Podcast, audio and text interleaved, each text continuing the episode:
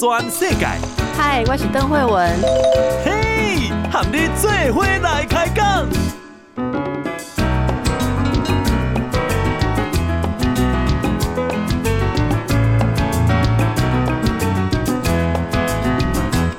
大家好，这是报道全世界，我是邓惠文。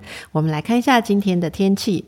中央气象局表示，受到西南风沉降作用影响，今天中午前后，在花莲县纵谷。台东县地区都是出现橙色灯号，橙色灯号的意思就是有三十八度的极端高温。那台北市、新北市盆地、基隆市地区、宜兰县近山区或河谷的地方是黄色的灯号，提醒民众外出的时候要注意高温。那这些地方呢？那气象局是建议我们听众朋友哦，避免非必要的户外活动。如果一定要外出的时候，一定要注意防晒，多补充水分，慎防热伤害。如果进入室内的话啊，大家也要很注意，要多注意用一些降温的方式啊，扇风啦哦，我注意一下这个体表的温度，特别是老人、小孩、慢性病人、肥胖。服用药物、弱势族群、户外工作或运动者哦，要远离高温环境。高温是会有伤害的哟。接着来看到我们的疫情，连续四天新增个案的数目已经降在两百例以下。疫情指挥中心指挥官陈时中今天公布新增一百六十七例本土的病例。那么有新增十八例的死亡案例，这些个案仍然是以双北为主。虽然说病例数啊有稍微比昨天再高一点点，但是指挥官说这个趋势来看仍然是往下走的啊，就是稍微往下的趋势。另外有三例是境外移入。今天新增的一百六十七例本土的病例是八十五例男性，八十二例女性，发病日介于今年的六月一日至六月十五日之间。我们来看一下个案的分布：新北市是六十五例，台北市五十例，苗栗县二十一例。桃园市十四例，花莲县有八例，新竹县五例，基隆市两例，高雄市跟台中市各有一例。其中呢，双北地区以外的县市加起来五十二例，这五十二例里面有四十八个哦，四十八例是已知的感染源。四例是关联不明的，那相关的疫调都还在持续进行当中。那么我们也是一样关心这个死亡个案的情形哦。今天新增的十八例死亡个案，男九，女性九个啊，介呃年龄是介于三十多岁到九十多岁都有，发病日是五月七日到六月十日啊。那么目前最近这个确诊个案解隔离的情形，从五月十一日到六月十四日这一段期间哦，可以说是这一波疫情累计的这个一万多名的确诊个案哦，那这个这段时间有一万一千九百零七个确诊的个案，其中已经有六千三百七十三人是解除隔离了，所以呃，可以看起来啊，就是有一半的人，百分之五十三点五是呃确诊人数当中的解隔离的这个比率啊，有一半的人是可以顺利的解隔离的。那新增的境外案例啊的这个状况是两名菲律宾籍二十多岁的男性船员，好，还有一位是二十多岁的本国籍男性，也是从菲律宾返台的。这是今天疫情的状况。那这样子的状况，如果慢慢的下降的话，哦，案例数下降，有没有办法，我们可以从三级警戒降到，诶这个二级啊，或者有人说是二点五级啦，二点五级就是比较严格的二级，但是比现在稍微轻松一点，有没有可能呢？那么，呃，指挥官说哦。哎，呃，他会广纳雅言，好，可是他有讲一句话，他说看起来平稳。但不要以为是趋缓好，所以到底有没有趋缓？如果照指挥官的这句话的意思，就是大家暂时不要把它认为是趋缓，还是呃认为说啊平稳，目前在观察当中没有增加啊。不过不要认为是趋缓就放轻松。好，陈时中今天表示，疫情整体的发展是稍微啊这个数字往下哦，确诊的个案数字往下，新北、台北也显然比较稳定了。但是，呃，这个家庭接触者要及时框列、及时隔离、精准疫调，哦，仍然是值得我们努力啊，要持续的做好这几个部分，就是家庭接触者要及时框列、及时隔离，这都要靠精准的疫调。那么，这个呃，陈时中也说了哈，他说现在是面对疫情的紧张时刻，加上还在打疫苗，他认为必须要谨慎。在记者会之后，哦，这个解封的问题是在记者会之后，呃，这个有媒体问到的。那他哦强调说，呃，假定开放一个，好，那有没有办法只开放一个呢？因为会有连锁效应，所以你如果开放一个地方，哦，那防线就会出现问题，就会有互相的一种效应。所以，这个指挥官说的是说，这个会有互相效应在，所以要很谨慎。那他也表示说，未来哦也不会解到刚刚好，因为人有连锁效应在。这个意思就是说哦，这个我们全国还是要有一个一致性的考量，不是说用点的碎裂的方式来考量区域。哦，我想这个是未来大家可以想象，应该全国会同步来进行这个防卫的等级哦，这样才有意义了啊。说到疫苗，来，大家仍然非常关心疫苗的状况。我们先来看一下一个新的消息，指挥中心今天有公布第二批莫德纳的一个疫苗啊，后天六月十八日会开始再配送七万三千两百剂。那么这七万三千两百剂是开放第一类至第三类的对象来接种。莫德纳的疫苗。呃，是在六月九日开始就已经有陆续提供第一类医事及非医事人员来接种。截至到昨天，已经累计有接种三万七千五百零五人。那为了要尽速的提升第二类跟第三类对象的免疫保护力，所以呢，莫德纳疫苗啊，我们呃可以拿到的莫德纳疫苗第二批，六月十八日开始就是配送第二次了。那这一次就不是只有限第一类，而是可以开放到第三类的对象来接种。这次的疫苗配送量是怎么算出来的呢？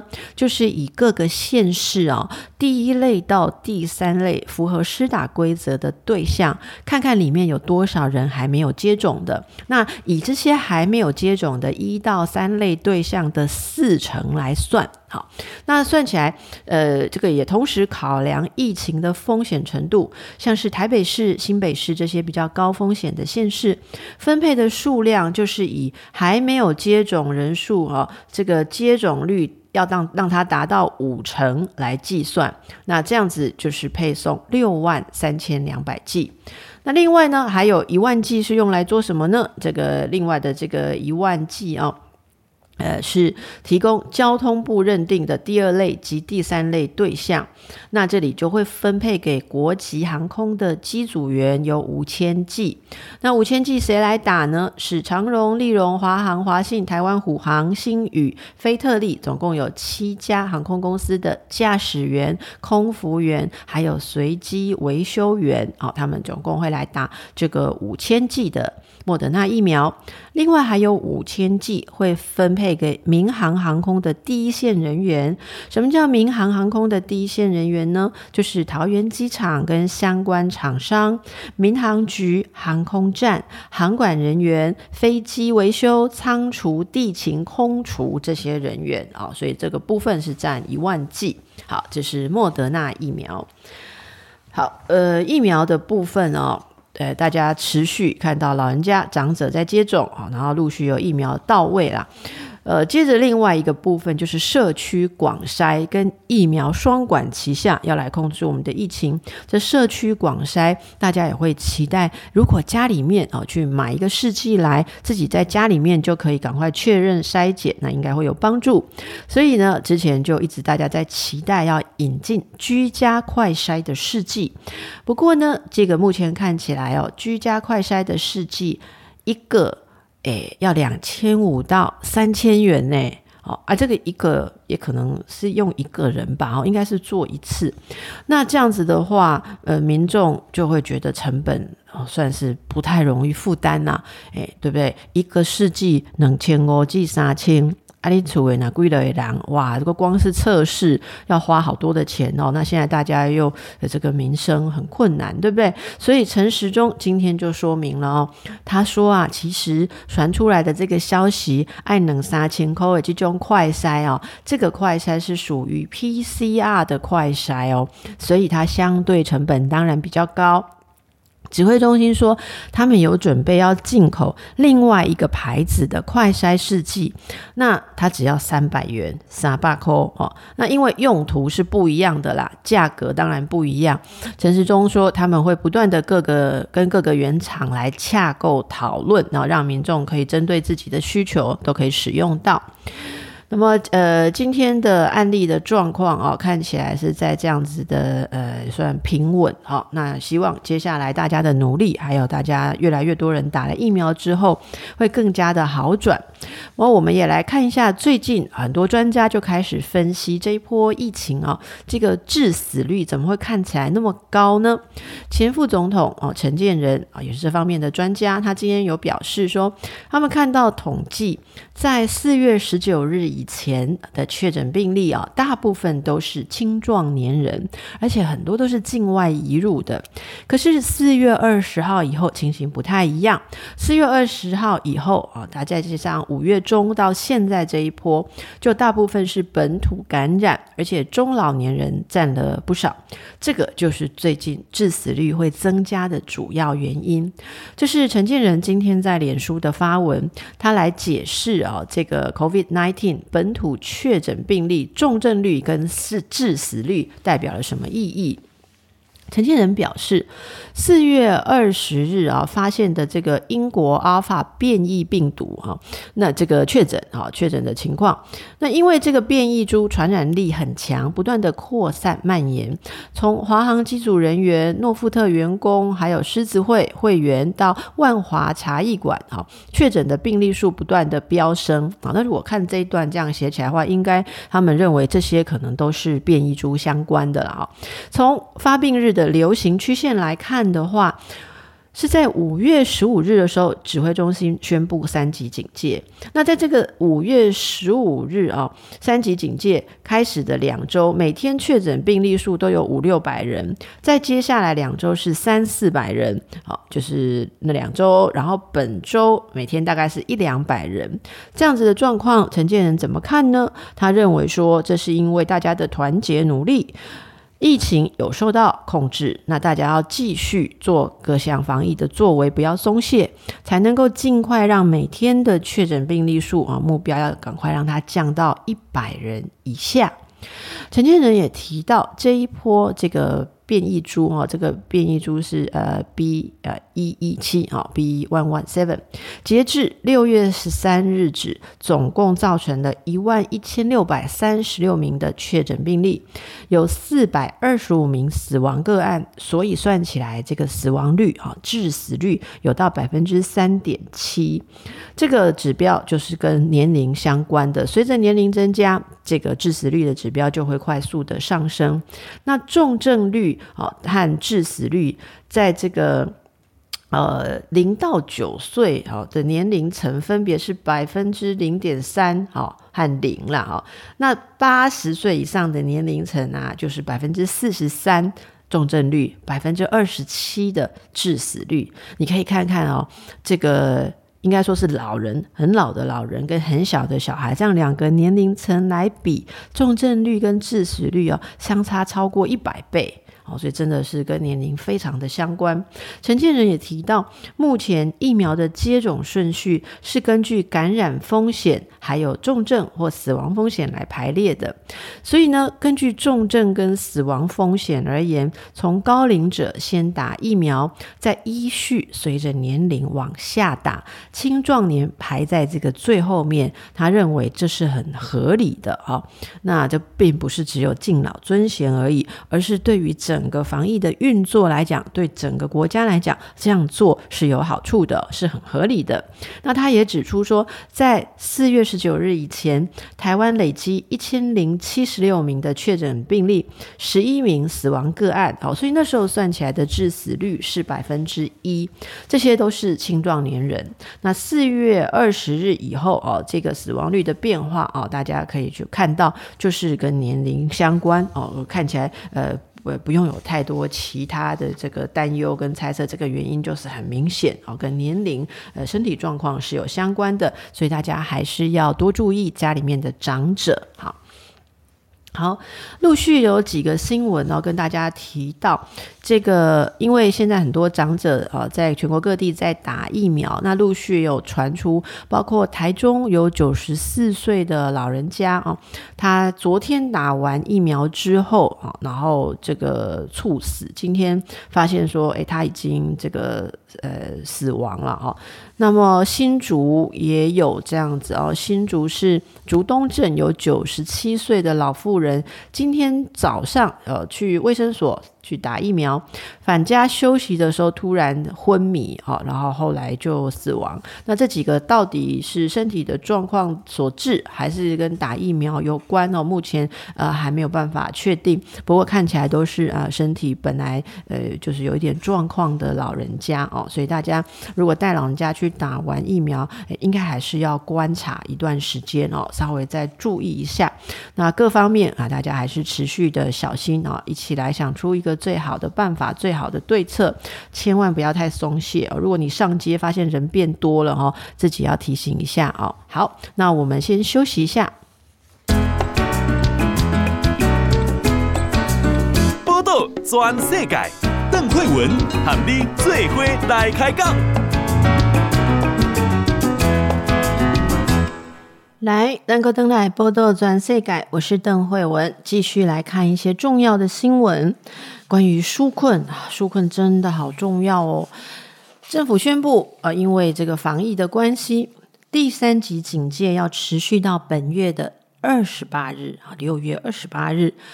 呃，很多内用的餐厅受到严重的冲击，有的可以改外带外送，但有的其实也不适合做外带外送哦。对此，总统蔡英文除了发文哦，呼吁民众要力挺店家、力挺外送员，同时也宣布，不论起算点是五月初还是五月中哦，只要你营业额下降达百分之五十的商家，都可以来申请纾困。这是总统稍早也透过脸书发文说到。到在三级警戒之下。店家、餐厅啊，让 K 变旧都受到影响，尤其是像这个内用为主的餐厅、咖啡店这些店家，为了配合防疫的规定，现在都要改推外带或外送啊。所以总统也感谢餐厅跟店家如此的配合啊，那大家落实防疫。总统也表示，最近政府纾困这个纾困措施有正式的上线了，纾困跟防疫是相同的重要，除了注意。各界的回馈，他也关注到啊，民众对于实际营业额怎么计算会有不同的解读，因此经济部就赶快增加了弹性，无论是整个五月，或是你是从三级警戒开始的五月中来算哦，都可以了哈，只要算起来营业额下降达到百分之五十，就可以申请商业服务业的纾困方案。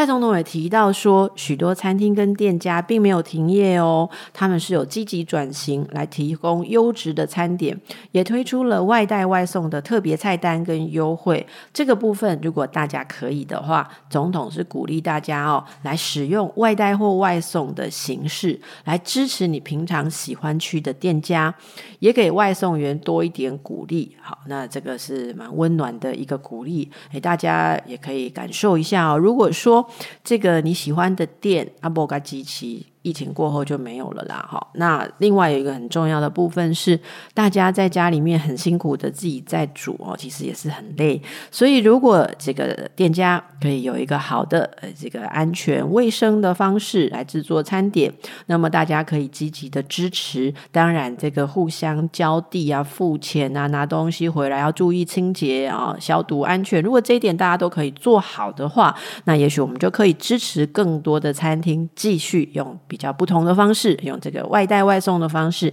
继续来营业，那也不会有那么多的这个厂家哦，这个餐厅有经济的困难，大家也可以比较轻松一点。这是总统今天哦关心到大概这安怎加班的问题，那大家可以的话就配合一下哦。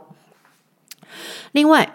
有关防疫补贴，还有孩童孩童哈，这个孩童的家庭防疫补贴，就是昨天已经开放线上申请了。如果大家有符合申请资格的话啊，那么符合资格的父母跟监护人可以获得行政院会发放给大家一万元的补贴。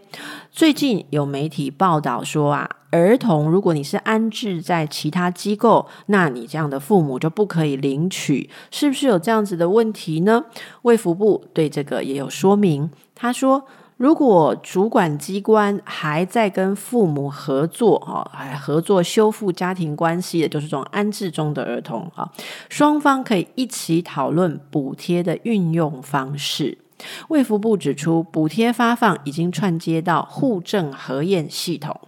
如果说你的孩呃这个孩童哦是因为某些问题有接受安置，那孩童的监护权就会改在各县市主管机关下面啊，所以这个呃原生父母哦就失去资格，不能领取这个补贴。如果主管机关没有申请法院去改监护啊，那么孩童的监护权仍然是属于原生父母，而且主管机关仍然跟父母一起在工作啊，来在修复他们的。家庭功能，那什么情况会有这个情形？大部分哦，就是这个家庭之前有重大的变故，所以去申请安置他们的小孩。那像这种情况，卫福部就建议说，双方一起来讨论补贴怎么来运用哦，妥贴的这个合作运用的方式，当然还是用在对这个整个家庭功能有帮忙的用法上。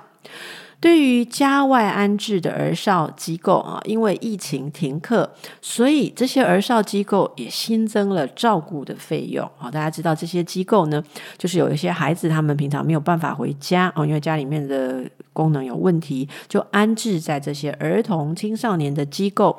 那平常呢也是一样，早上让他们去上学啊，这个五六点接回来嘛。可是现在因为停课，我们家里面大家的小朋友在家里，可是住在儿少机构。的小朋友也就一直整天在机构里面，所以那边的人员没有增加，可是负担也是要增加的。这些也会新增照顾费用，这部分怎么办呢？因为他们并不是直接的父母嘛，所以这一批补没有直接补到这些机构。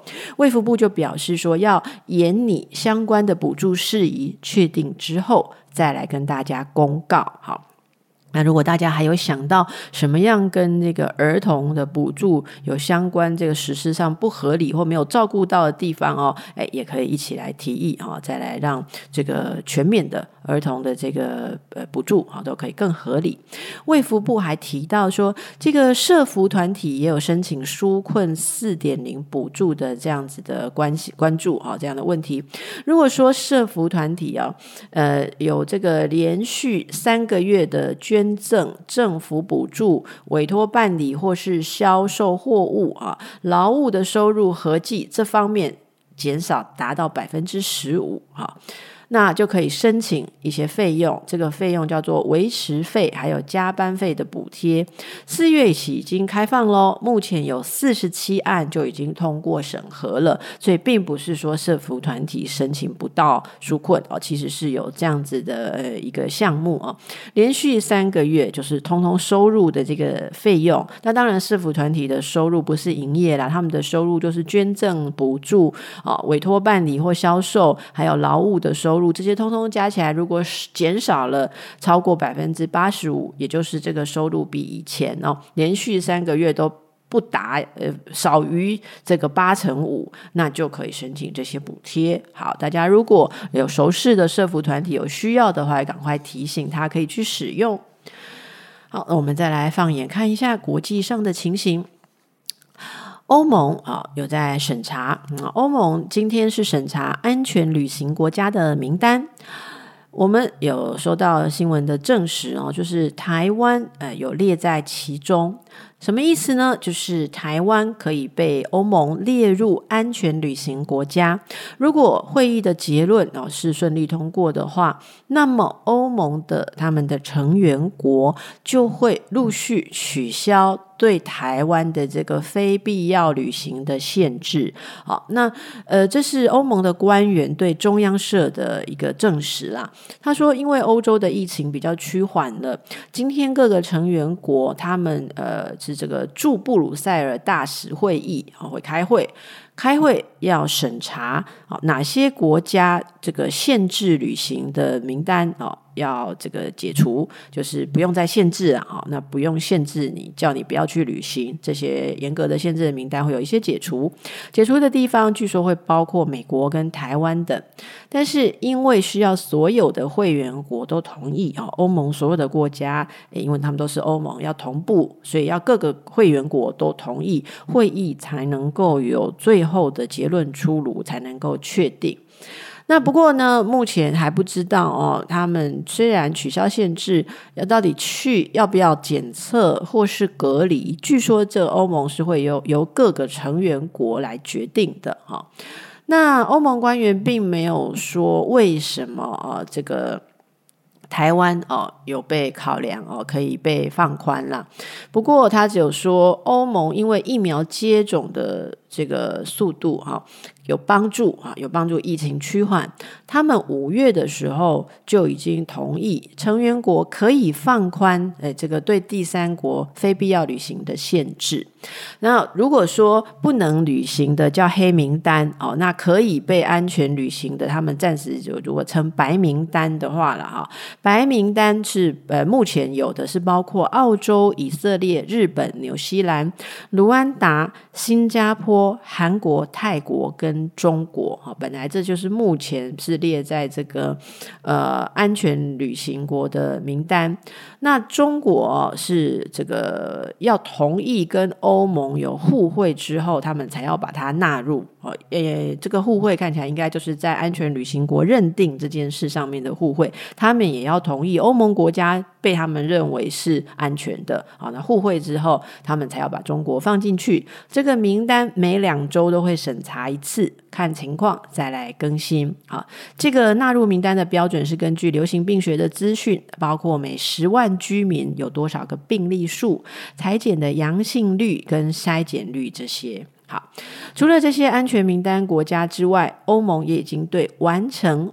对，欧盟核准疫苗者哦，就是你有做接种了欧盟核准的疫苗，接种完啊，该打两剂的打两剂，该打一剂的打一剂啊。可是要欧盟核准的疫苗哦，那通通完成了之后，还要再两周，也就是疫苗的时程完成了，打完了，还要再等两周。那这样子的呃人哈，就可以免隔离啊。这个就是去旅行的话，可以免隔离。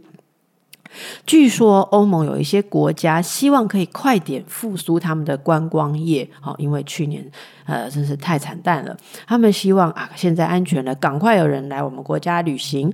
所以有一些国家据说哦，他们这个免隔离的呃这个放宽对象会开放到更广泛的疫苗品牌。就不只是那几家目前欧盟核准的疫苗啊，有些国家认为说，呃，有一些疫苗，即便不在目前核准的范围内，他们也都要考虑啊。你有打，呃，都打这些疫苗就免隔离。到底具体哪些疫苗哦打了可以这样去欧盟不用隔离？那我们就会陆续的由各国再来公布。这是欧盟的状况啊，不知道大家有没有在想啊？如果可以的话，要去欧洲呢？不过还是赶快把我们这边的疫情。哦，让它稳定下来最重要哦，不要想太多其他的事情，是不是呢？啊，来看一下哦，这个广东，航运业一年多来已经处于这这个处于紧绷的状态，哦。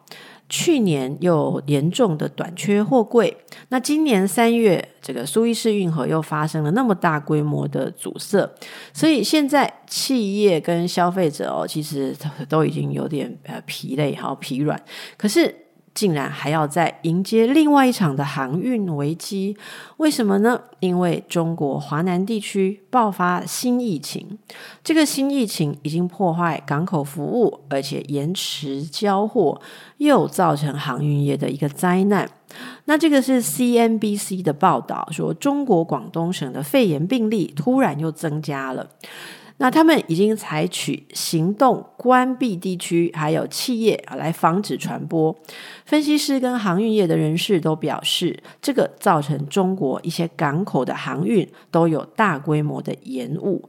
结果呢，航运啊，因为经过刚刚讲的那些事情，成本就已经变得比原来高了。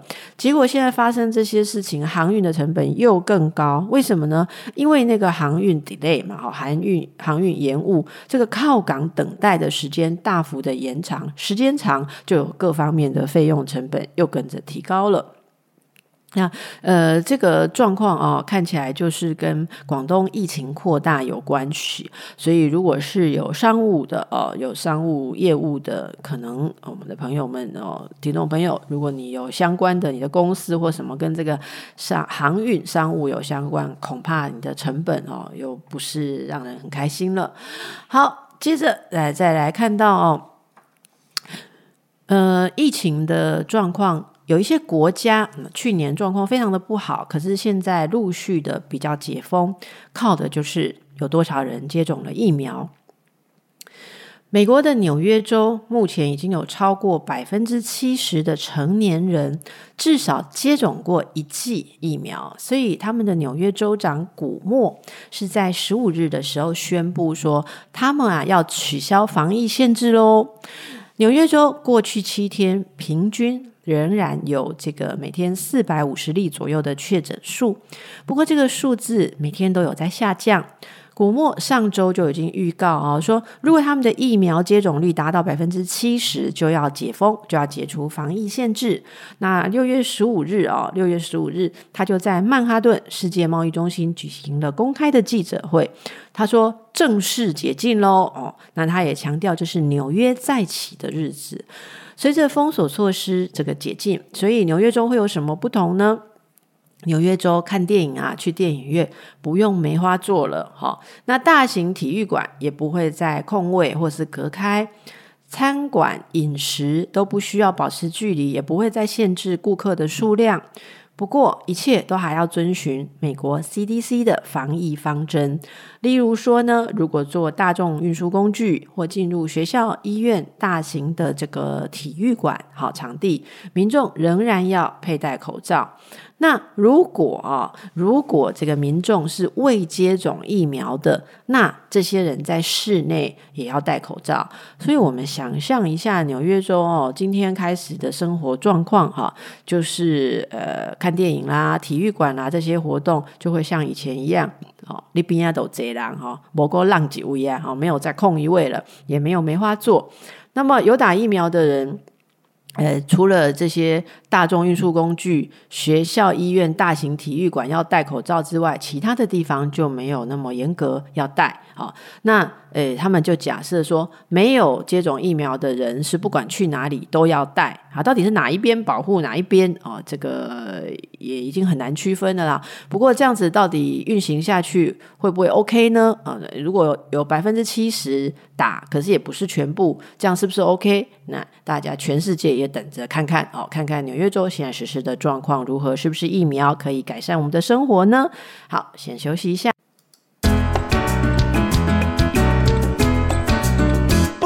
全世界，邓惠文喊你做伙来开讲。大家好，咱登来报道全世界啊！我们刚才哦有讲到天气哦，还没有讲到水的问题。来看一下水，最有高不？南区的这个水资源局副局长表示，最近。弄都好啦哦，所以这个嘉义仁义潭跟兰潭水库的蓄水率比去年同期有稍高一点。可是啊，问题在曾文水库，因为曾文水库目前的蓄水率才百分之二十一，嘉义、台南地区减量供水的这个橙色灯号哦，还没有办法解除。这个副局长啊，水资源局的副局长，他表示说。曾文水库除了负担台南市的用水，也供应嘉义地区部分的用水。最近虽然有下雨啊，其他的部分像这个呃。仁义潭跟兰潭水库，呃，有比较 OK，但是曾文水库目前蓄水率哦，还是没有办法，还不够啦。那目前他们也把这个情形再报给旱灾中央灾害应变中心来检讨，看看可以怎么样来处理哦。他们也期待下一波的梅雨锋面可以持续带给曾文水库一些进水。好，那这是水的状况。好，刚才提到广东的这个新疫情啊，另外还有一个问题，就是广东的核电厂啊，恐有辐射泄漏的问题。这是美中法合作的一个台山核电厂哦，位于中国的广东。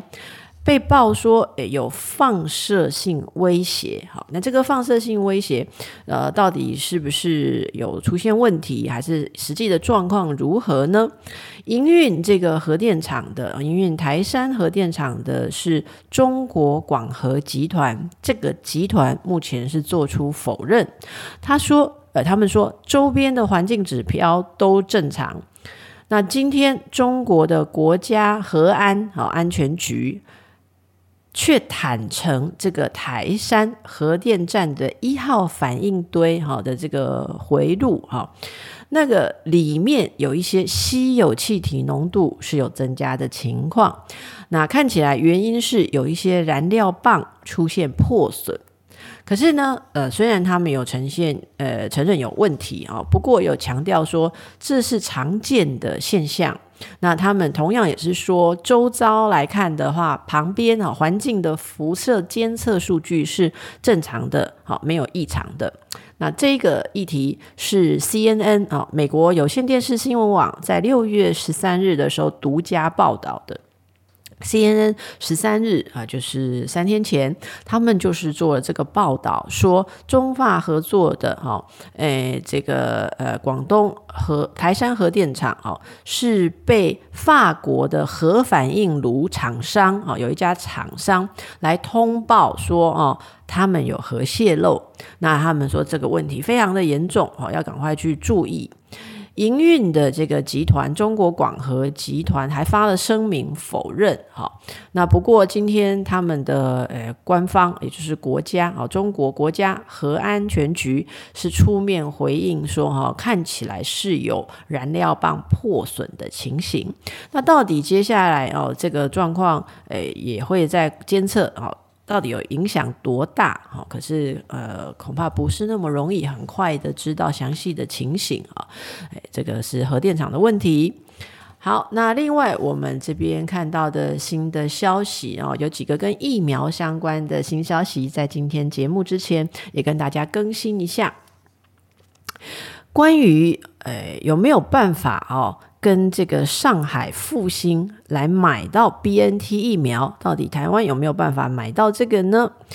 中国的国台办发言人马晓光，他今天说，上海复星拥有 BNT 疫苗的大中华区代理权。好，他说近期呢，台湾有县市有企业向复星公司来洽购疫苗。关于这样子的发言，我们的指挥中心指挥官陈时中表示，他说疫苗买卖要有原厂授权书。好，那当然这个就是跟鸿海集团的创办人跟郭台铭有关的哦。郭台铭是透过鸿海教育基金会、永龄基金会，在六月初的时候跟卫福部这个食药署。来递交哦采购 BNT 疫苗的申请资料，但啊、哦、大家都知道，他们缺的就是原厂授权文件，所以目前也没有人知道是不是可以顺利的买到。今天在记者会当中，有记者问到哦，这个到底现在中国的国台办来透露说，复兴有意愿来提供 BNT 疫苗的原厂授权书，那如果地方或是企业有拿到这个复新给的原厂授权书，卫福部愿不愿意受理？哦，意思就是愿不愿意受理，然后通过让他们买进来呢？关于这一个问题，陈时中当场并没有正面的回应。那他说，据他所知，目前全球的各个疫苗厂都只跟政府往来。呃，那如果有提出原厂制造商的供货证明，哈，这个授权书。他就会协助积极的办理了哈。那针对郭台铭购买 BNT 疫苗的进度，陈时中表示说，双方啊这阵子都非常的努力，指挥中心也提供相关的函件，只是说各大疫苗厂的方向都是差不多，他们都只跟国家往来，没有跟一个城市或跟一个民间企业直接哦可以这个谈到最后购买的这个层次，所以陈时中他说相信会遇到。很大的困难，会持续沟通联络。好，那这是到今天为止最新的消息哦。我们目前还没有办法知道会不会买到 BNT 的疫苗。好，至于国产的疫苗啊，也很多人在期待当中哦。国产的这个疫苗厂商。高端公司已经跟食药署来申请紧急使用授权，就是所谓的 EUA。不过，也有媒体陆续在报道说，啊，好像这个高端是不是比较顺利呀？同样也在研发，呃，武汉肺炎疫苗的，还有国光跟联雅公司哦，他们是遭到比较漠视，哦，比较刁难吗？关于这个，指挥中心回答，他说：“所有国内的临床试验都一致的审查标准，没有偏袒某一家厂商。”这是指挥中心今天特别还发布了声明哦。他说呢，最近有媒体说啊，国光在疫苗研发上疑因试验基准不公而惨遭淘汰。好，那另外还有发一个消息说。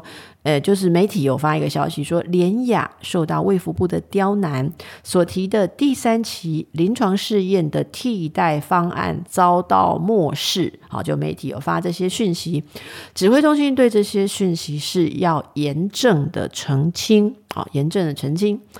呃，食药署跟财团法人医药品查验中心对于国内的。疫苗好，临床试验计划申请都是采取一致性的审查标准，包括咨询辅导、召开周会以及专家会议都一视同仁，哦，绝无偏袒特定厂商。这是指挥中心发布的这个澄清。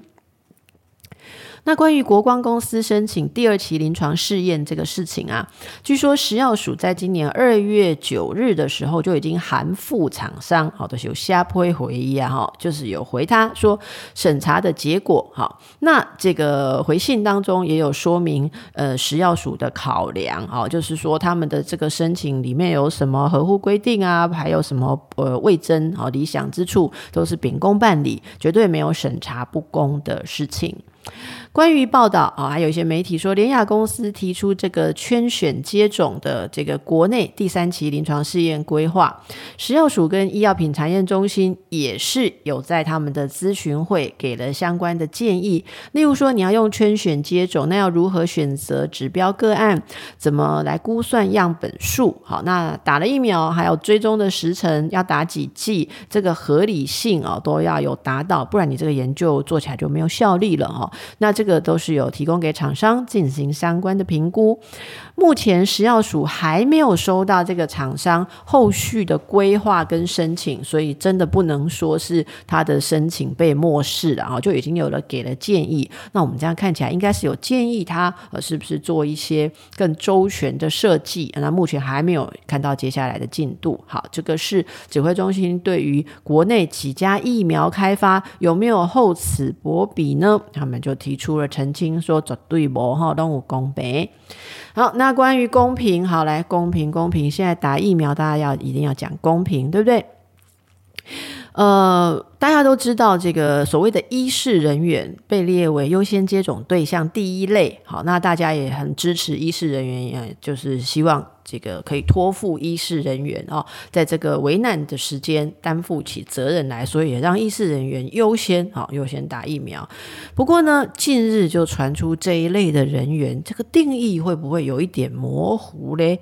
例如说啊，这验光师。验光师啊，验光师我也不能说会吧，因为这个其实要配一只眼镜过程很多，你要有专业有执照的验光师，然后还有这个制作啦、配镜的，这些都不太一样了哈。所以呢，最近提到就是验光师，还有另外一类叫做咨商心理师，这些哦，他们据说有人也去预约接种，预约接种，他们认为他们也是属于医事类的人员，可是去某些现场，呃，被告知说。资格不符合，好，那就有一些这个部分的人员提到说，他们好像是医事人员中的疫苗孤儿呢。那到底他们算不算呢？指挥中心今天表示说，会请。地方政府来重新检视相关的造册，就是他们认定的可以打的人员都有造册，那这个造册有没有遗漏？如果有漏了，那合理的哈，有在第一线临床工作的就应该要加速补正，啊，让疫苗的分配更精确。这是有咨商心理师的反应了哈，据说是反映说打不到疫苗，预约好，好到现场又说资格不符合，好，到底是可不可以？回答好，这有媒体代为询问说，咨商心理师是不是可以列入一到三类优先接种的对象？好，那这个呃，看起来指挥中心的回答不是直接说可以不可以，但是有说造册有漏要补，那这样看起来好像是可以了哈。这个是总而言之今天的回答。好，那么最后我们来看一下，还有另外一个也想要争取这个打疫苗的类别哦，就是常常身处第一线采访的媒体从业人员啊，媒体从业的人员，他们当然也是面临高风险啊，因为他们要去采访嘛，啊，采采访这个医疗现场啦、确诊现场啦、人多的现场啦、各式各样的现场打疫苗的现场，那他们是不是应该优先打呢？不知道大家的看法如何哦？这个 NCC 哦，国家通讯传播委员会今天表示说，他们有会诊广电媒体的第一线媒体从业人员，总共列出了两千一百七十四人的名单。那他们有发文给指挥中心，建议让这些人纳入疫苗的优先施打名单。然后他们说，他们是发文哦，那不过一切也是尊重指挥中心的专业审查。NCC 的立场是，他们当然需要关心第一线的医呃新闻从业人员，因为他们有高接触的风险，所以是在六月十日的时候发函指挥中心做这个建议的。好，那他们自己会诊会诊的名单是两千一百七十四人。好，那这个部分。指挥中心会怎么样决议哦？怎么样回复？那大众的看法又如何？哎，这个就还要再继续接下去观察哦。目前还没有结论。呃，其实这个如果要说起来哦，呃，每一个行业类别里面都还有细分，有需要在第一线跟没有那么在第一线的啦。好，所以这个用尽量用类别来区分。这也是没有办法的事情，不然你要用什么来区分哦？那可是区分之后就有这个模糊地带，在这个疫苗非常珍贵，大家都急着要的时候，就不免啊也会有一些疑问啊，就是公不公平的疑问出来。那这也要靠大家有全体一致的这个共识啊，为了大家集体的安全，最需要的人先打哦。那这样子的有一个共识的话，相信大家对于应该哪些人要纳入哦，哪一类虽然整类纳入，可是中间还要再区分一下，应该是很容易有共识的事情。好，到目前为止，其实大家对于这个打疫苗都展现着相当好的风范。好，那么家中哦，那老大人哦，技能刚开始的注射哈，注红血。要观察，好多观察啊，看看他是不是有任何的异状。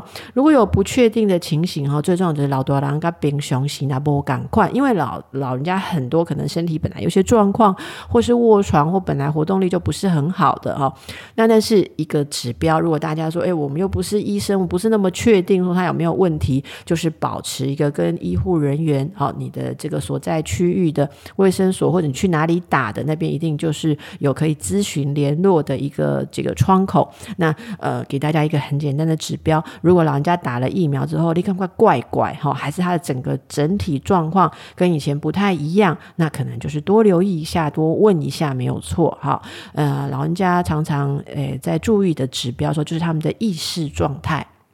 意识状态，我们常常觉得说，哎，跟他神神哦。可是你如果常常在照顾他，你就会觉得说，我只种神跟那个一般的神不赶快，好像人的精神特别差或意识不清楚，这个常常就是一个警讯啊。所以大家要特别的留意啊。但是当然，这有一个两难呐，也不能不能因为说老人家打了疫苗啊，所有的子孙哦，有上班的，有在外接触的，就通通涌到老人家的家里去，还是说一天轮三四班哦，不同的儿女孙子大家都。来这样子也不好嘛，哈，因为会增加一些接触的风险。